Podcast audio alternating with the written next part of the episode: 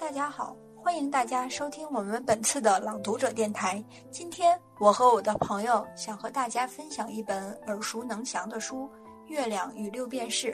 我是这期的电台主播小娜，跟我一起在电台直播间的还有胖虎和小鱼。首先，先让我来给大家简单介绍一下这本书的内容。《月亮与六便士》是来自毛姆经典代表作，也是我非常喜欢的一本书。这本书长期占据各种读书排行榜，我想很多人听过这本书，但看过的却是极少。不可否认，这是对我影响很大的一本书。除了思想上的震撼，还有那种对生命所热爱的偏执。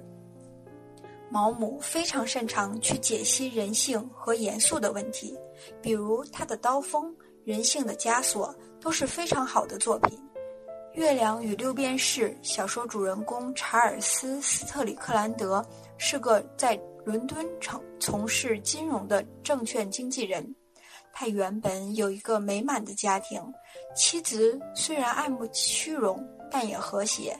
他们还有两个孩子，一切都极其普通和平凡，像极了我们身边的那个普通人。但查尔斯却在婚姻走向十七年的这一天。他离家出走，去往巴黎。在信上，他这样写道：“亲爱的艾美，我想你会发现家里的一切均匀安排妥当。你吩咐的事情我都转告安妮了。你和孩子回家就有晚饭吃。我不能在家迎接你们啦。我已经决定和你分开。今天早上我会去巴黎，到了那里我就把这封信寄出。我不会回来的。”我的决定不会改变，查尔斯·斯特里克兰德。当所有人都迷惑不解时，不知道他为何会做出如此举动，以为他是面向婚面对婚姻走向琐碎和一潭死水，心力交瘁而出走，最后发现他只是为了画画，而查尔斯从来没有接受过画画的训练，他就固执的一直画，一直画。几几次因为饥饿和疾病而濒临死亡，为什么要画画？他说：“我必须要画画。”我告诉你，我必须画画。我游不了我自己。一个人要是跌进水里，他游泳游得好不好是无关紧要的，反正他得挣扎出去，不然就得淹死。就像有人问一位登山家为什么要去登山，谁都知道登山这样的事。既危险又没什么实际的好处，他回答道：“因为那座山峰在那里。”对，因为那座山峰在那，在那里，就像有一股神奇的力量在牵引着他向前走。一直有个声音在告诉他说：“看，那座山峰是不是很美？去吧，那才是你的归宿。”最后，他流浪到流浪到了一个小岛，娶了一个土著人为妻。在那里，他还是依旧画画。他患上了麻风病，他还成了瞎子。他面对满墙的壁画，就像僧人一样席地打坐，最后孤独的死去。完了，就是这样的一个故事。那查尔斯是不是有原型的呢？有，那就是法国画家保罗·高更。他是梵高在画画上非常好的朋友。梵高在艺术上也帮助到高更非常多，尽管高更老是挑梵高里画里的毛病，刺激梵高的近近乎癫狂，一冲动把耳朵给割掉了。高更就是这样一个癫狂的人，一个纯粹到无法理解的人。如果你不在乎某个人对你的某种看法，一群人对你有什么意见又有什么关系呢？很多人都喜欢这部小说，原因是毛姆写了一个勇敢的理想主义者，他有和整个世界对抗的勇气，他偏执无畏，撞了南墙也不回头。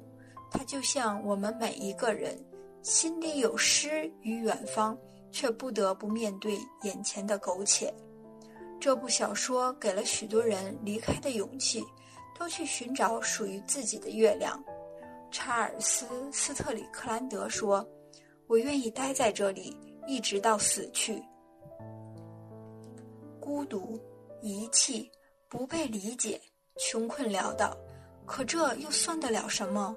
这里是他爱的，爱的义无反顾，在这里他才能找到自己的灵魂。没有什么比这个更让人感到愉悦的了。我们许多人穷极一生都没能找到自己，只是在喂养自己的躯壳，化作一团黄土，最后随风散了去。世界上只有少数的人过着他们理想的生活。在小说里，一位船长如是说：“船长淳朴善良，他一眼洞穿了世事。这个世界只有少数人过着他想要的生活，然后一群人仰望着、羡慕着那些敢于去追逐自己生活的人，因为他们并没有这个勇气，因为家庭、父母、工作、人际关系。”我们每个人生在世界上都是孤独的，每个人都在穷困在一座铁塔里，只能靠一些符号同别人传达自己的思想，而这些符号并没有共同的价值，因此它们的意义是模糊的、不确定的。我们非常可怜的想把自自己心中的财富传递给别人，但是他们却没有接受这些财富的能力。因此，我们只能孤独地行走，尽管身体互相依傍在一起，但却又不了解别人，也不能为别人所了解。我们都感到沮丧，又没有勇气走出一座座围城去迈向山峰，只好安慰自己：平凡也是一种生活，就这样吧。查尔斯·斯特里克兰德一直在画画，在生命的最后一刻。他把自己心中的那个世界画了出来，然后安然离去。他这一生不为名利，不为钱财，他选择在死后把那幅耗尽心血的壁画全部烧掉，就当他从来没有来过，也没有画过。这里的一切都没有他。在他生命走向尽头的时间里。是艾塔在身边陪伴着他，就算那时的他已经贫困到一无所有，又脏又老，身上还有传染病，是艾塔照顾着他。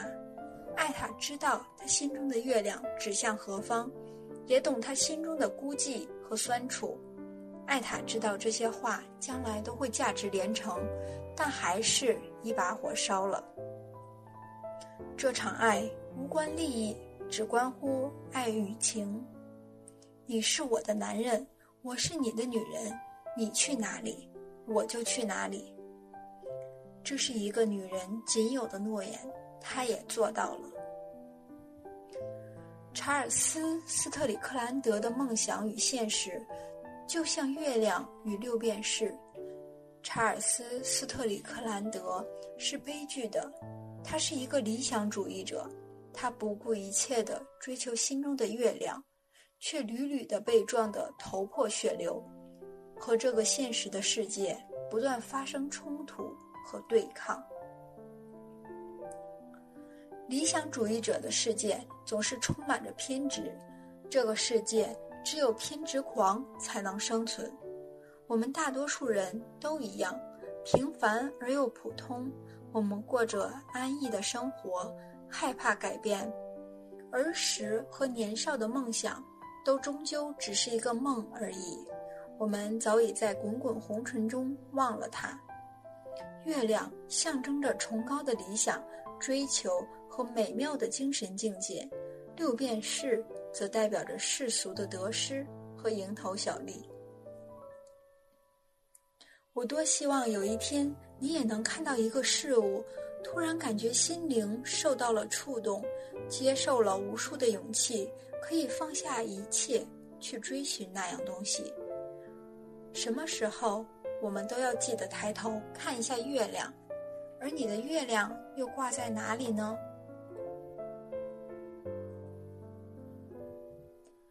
人生处处面临着选择，尤其在梦想和金钱之间的冲突，更令人难以抉择。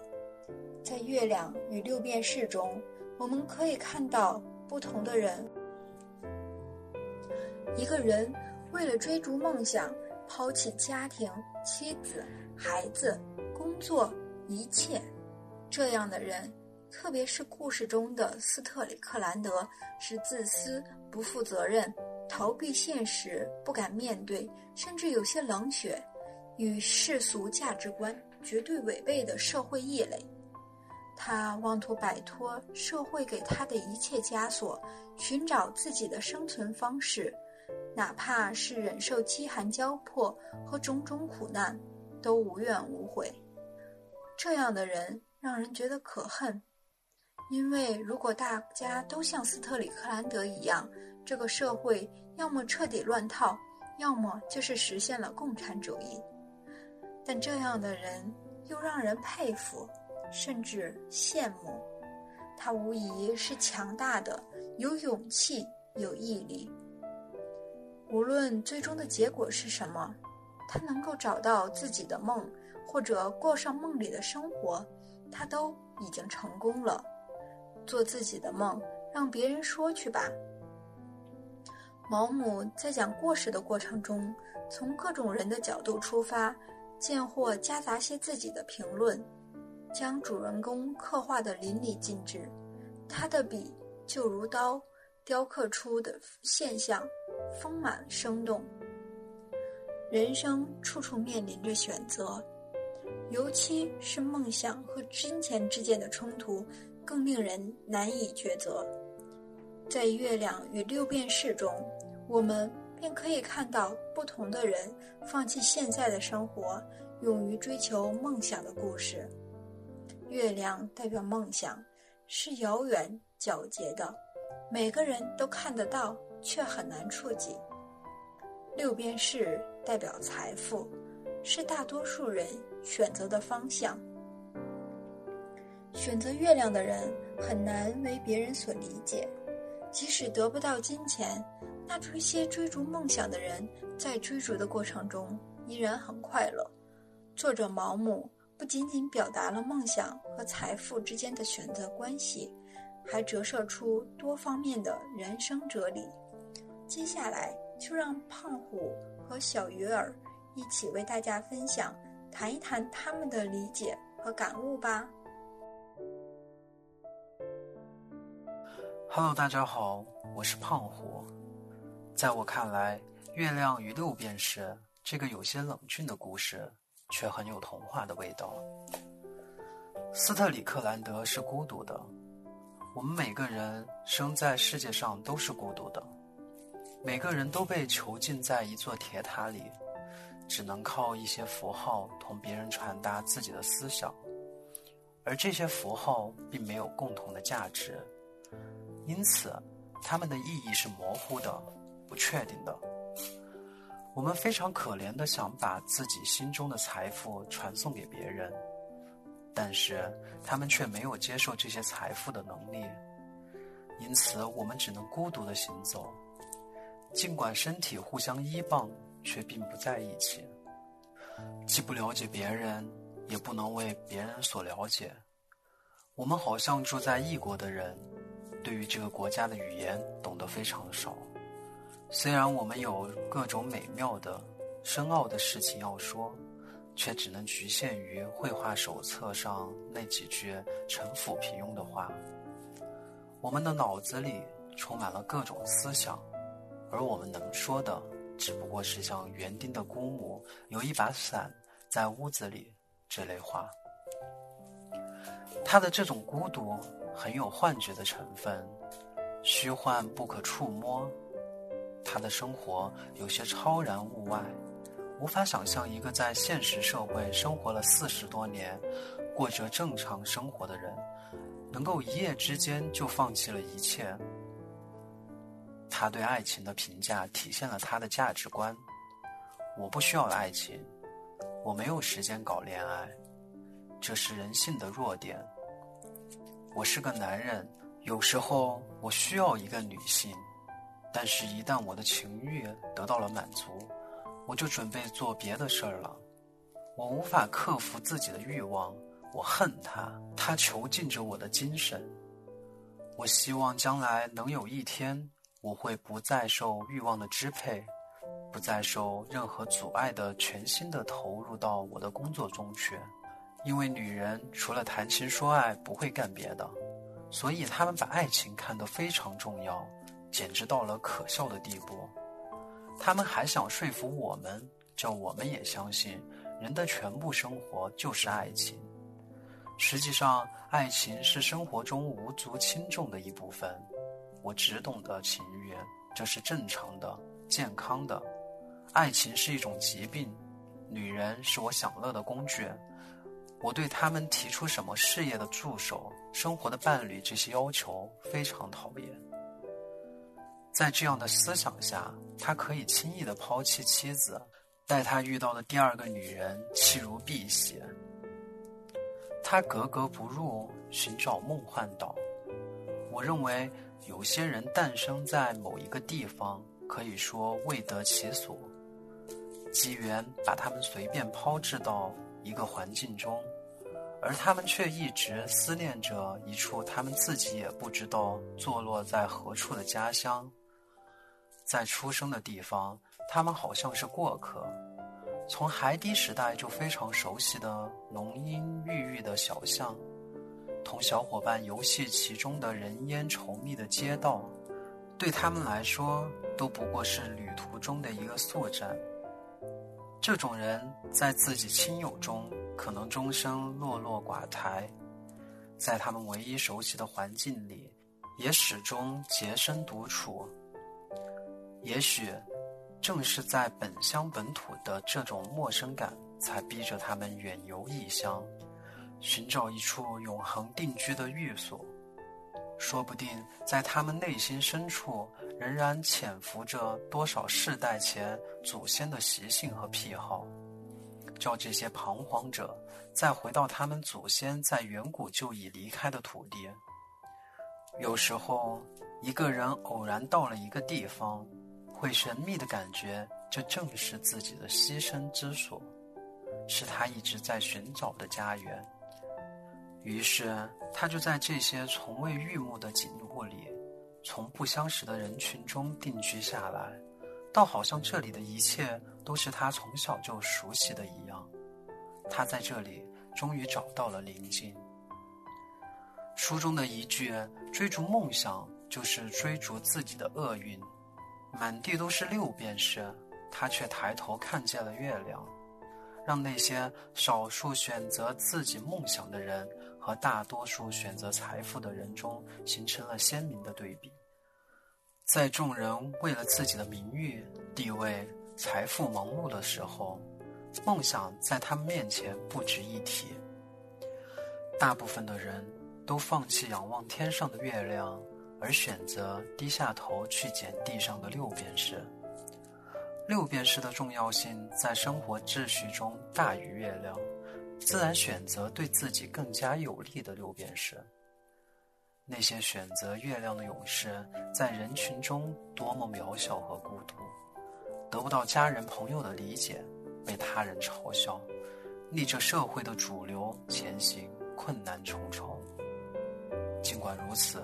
还是有人放弃一切去寻找自己的月亮，这不仅仅需要勇气，更需要毅力。要做一个奔向月亮的人，就要做好孤独单一的思想准备。另外有一句，有时候人们把面具佩戴得天衣无缝，连他们自己都以为在佩戴面具的过程中。自己实际上就成了和面具一样的人了，则真实的展现出，在当下，有许多人都是戴着面具活着的。每个人又同时拥有多副面具，遇到不同的人，戴上不同的面具。长时间佩戴面具的人，最后。恐怕会和面具融为一体，再也找不回真正的自己了。最初的时候，佩戴面具的人还能分清楚自己和面具。时间久了，究竟自己是面具，还是面具是自己，恐怕也很难分辨得出来。在追求六便士的过程中，我们逐渐迷失了最初的自己，成了面具的寄生主，成了六便士的奴隶。所以，在你面前和你交流的人，可能只是个面具。最后，不是人和人在交流。而是一副副的面具在交流。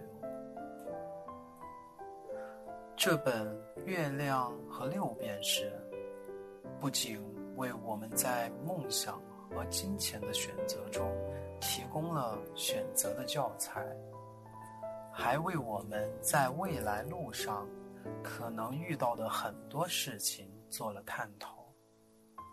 这本书在教人如何做人的同时，也告诉我们不要迷失本心。戴着面具固然可以，可是别忘了摘掉。更别忘了，面具是面具，我们是我们。追求梦想的过程是追逐自己的厄运。因为追逐梦想的过程也是个苦难的过程，能否克服苦难还是个未知数。最终，我们要成为一个幸福的人，因幸福而高贵。无论是选择月亮，还是选择六便士，做好自己。而不是成为千篇一律的别人。我们是人，每个人都是独一无二的，不是公式化的符号。保持自己的独特性，才能让自己永远认识自己。这还是我。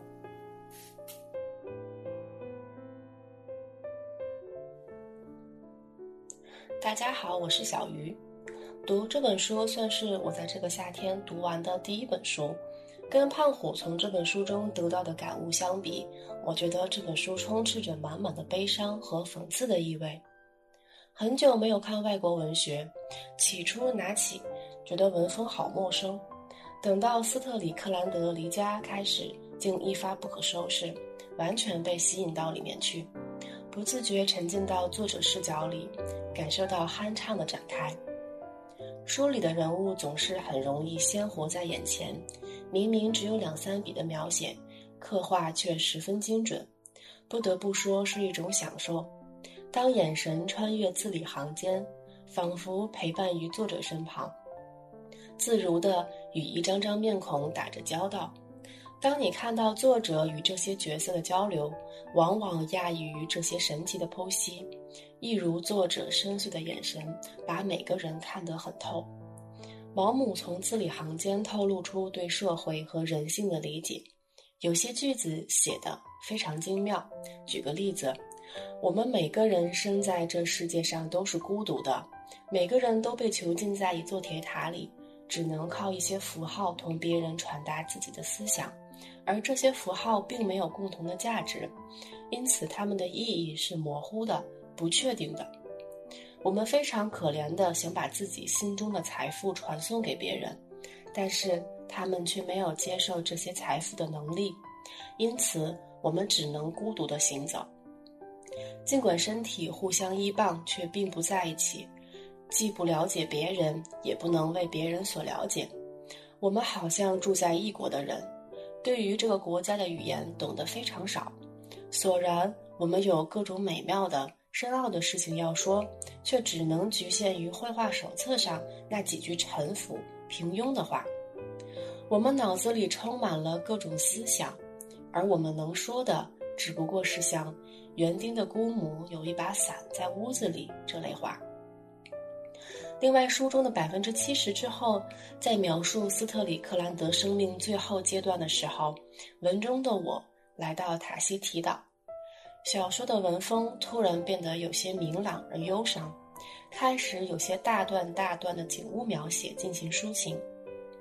塔希提岛是一座高耸出海面的岛屿，岛上树木郁郁葱葱，暗绿色的深者使你猜到那是一条条寂静的峡谷，在阴暗峡谷的深处神秘莫测，沿着峡谷流淌着冰冷的潺潺溪水，你会觉得在这个树木遮天蔽日的地方，远古时代以来，生活就像古老的方式。一直延续至今而未改变，甚至在这里，你能感到某种东西是悲伤和可怕的。但这种印象很快就会烟消云散，反而使你更加敏锐地感到要及时行乐。就好像快乐的一群人对于小丑的插科打诨哈哈大笑时，在小丑的眼中。你会发现悲伤的神色，他的嘴角在微笑，他的笑话更可笑。对于他在和大象的人互动交流时，发现自己内心无法忍受的孤独越发强烈。塔西提岛在微笑，亲切而友好，就像一个可爱的女人，优雅地彰显着她的迷迷人与美丽。当船进到位于帕皮提的港口时，那种身心。得以抚慰的感觉，简直无与伦比，美妙极了。停泊在码头的船帆整齐干净，海湾怀抱着的小镇洁白文雅，而凤凰木在蔚蓝的天空下却红得刺目，像激情的呼喊一般，极力宣示自己鲜艳的色彩。它们有着放浪形骸的肉欲，让你喘不上气来。当船靠近码头的时候，穿过码头，蜂拥到海边的人们兴高采烈而又彬彬有礼，他们大声喊叫，开心地挥舞着手臂。这是一片有着褐色面孔的海洋。你会有这样一种印象：在炎炎碧空下，色彩在移动，每件事都是在奔忙中完成的。无论是从船上卸行李，还是海关的通关，似乎每个人。都在冲你微笑，天气很热，光线照得人睁不开眼，而各种色彩又让人头晕目眩。这些无不反映出作者毛姆所具有的良好的文字能力，再加上这本书所写的题材是人们所乐于看到和追捧的主人公追求梦想的主题，流行一时。甚至被后来人所一再推荐，是很显然不过的。文中的主人公觉得生命里有欲望，一定要画画，为此不惜抛弃妻子、孩子、金钱、社会地位等等，宁可接受极端简陋的物质条件而画画，最终死后功成名就。这种带悲剧味道的故事，让那些不愿意被他人目光束缚的人。找到了一个很好的榜样，但是照着这条思路思考，这本书并不是完全经得起推敲。追求那些生命中真正重要的事情，无疑是具有积极意义的。人当然要先能够有一定的基础保重生活，但是在生活之外还有很多值得追寻的东西，甚至哪怕追寻这些东西会一辈子默默无闻或者贫苦一生。但有些事情总要有人做，才会能够给这个社会带来新的突破。但是，追寻这些事情是否意味着要和家庭责任完全割裂呢？是否意味着要完全抛弃现代社会文明呢？他在巴黎的旅馆里面生病，靠的是别人悉心照料才活下去。当他去到塔西提的时候，最终还是一样娶妻生子，安顿下来。他的妻子照顾他的日常起居，还要为他购置颜料画布。一个既不希望受到文明社会对自己束缚的人，又其实需要社会关系和社会生产为他提供的种种便利。那么，这样的一个追求梦想的蓝本，是否太过哗众取宠？斯特里克兰德是天才吗？从文中前半部分的描述，这个人并不是天才，他开始画画的年纪已经很大了，基础又薄弱，绘画的技巧很差。只不过他觉得受到了某种力量的支配。我告诉你，我必须画画，我游不了我自己。一个人要是跌进水里，他游泳游得好不好是无关紧要的，反正他得挣扎出去，要不然就得淹死。如果上面那一段中的批判可以用“天才就是可以为所欲为”来掩饰，那这里所得出的结论无疑是可以将这个诡辩推翻。而如果斯特里克兰德是一个追求纯粹的梦想，完全不在意他人批判的代表，为何小说又设计成他死后，他的话让他获得巨大的名声？这是不是多此一举，还是作者未能免俗？认为对人物的评判还是要依靠社会评判呢？另外，其实主人公斯特里克兰德原型是画家高更。如果想到这里，我认为这本书才开始算读懂了。如果简单的把这本书当做一个鼓励人们追求梦想的鸡汤，是很不合时宜的。这本书毛姆是以高更为原型写的，高更是一个著名的印象派画家。幼年时代就在秘鲁首都利马生活，后来他和月亮和六便士的主人公类似，进行了一家证券交易所，还娶妻生子，有了稳定的中产生活。高更在他的监护人的影响下开始接触美术，后来认识了包括梵高在内的许多画家，他的作品也很不错，入选美术沙龙，还连续五次。进入印象派画展，当然，这时候他和妻子的分歧也开始了。他不但画画，还画裸体女性，甚至画了自己家的女仆。和斯特里克兰德相同，他辗转几次后去了塔希提。他在塔希提有很多很年轻的情人，但是还是始乱终弃。野蛮和原始成为高更创作的源泉。为后来的原始主义铺平道路，后来被人们与梵高、塞尚并称为后印象派三杰。现在再看毛姆这篇小说，斯特里克兰德是毛姆经过艺术虚构得出的形象。毛姆用一种居高临下的笔触看待小说里面的人物，实际上全都渗透着某种不屑和讽刺。这应该是他个人风格。斯特里克兰德这个形象并不招人喜欢，当然，他的原型高更就是一个不招人喜欢的渣男。在文中多次提及他身上所存在的原始的野心和吸引人的激情。小说里，他的太太是一个文明社会的代表，在乎的是繁文缛节和虚情假意，要表现出面子上的光辉，在乎的是社会评价。作为第一视角叙述者的我，是一个较为温和的中间派，既站在他太太那边，但是又能够较为克制的和斯图里克兰德进行来往。而那个唯一在斯特里克兰德生前就对他的艺术大为赞赏的朋友特施洛夫，是一个不讨人喜欢的小丑，但是本质也是不在乎别人的评价。当然。他还是要肯定斯特里克兰德的行为，但不仅仅要表现是不是有勇气追寻梦想这样一个简单的主题。小说题目的字面意思看是要追寻物质还是追寻生活，但是事实上更深的层次讲，他希望能够通过自己的思考为社会开出一剂良方。在二十世纪初的这个年代。是一个由于科学带来巨大成果、给人精神振奋的年代。人们认为通过思维的设计能够将社会改造得更好，所以后来产生了苏联建立社会主义社会、法西斯屠杀犹太人、净化人类这种大规模人类社会改造。毛姆所提出的就是追寻人身上最原始的激情，追寻人类社会被。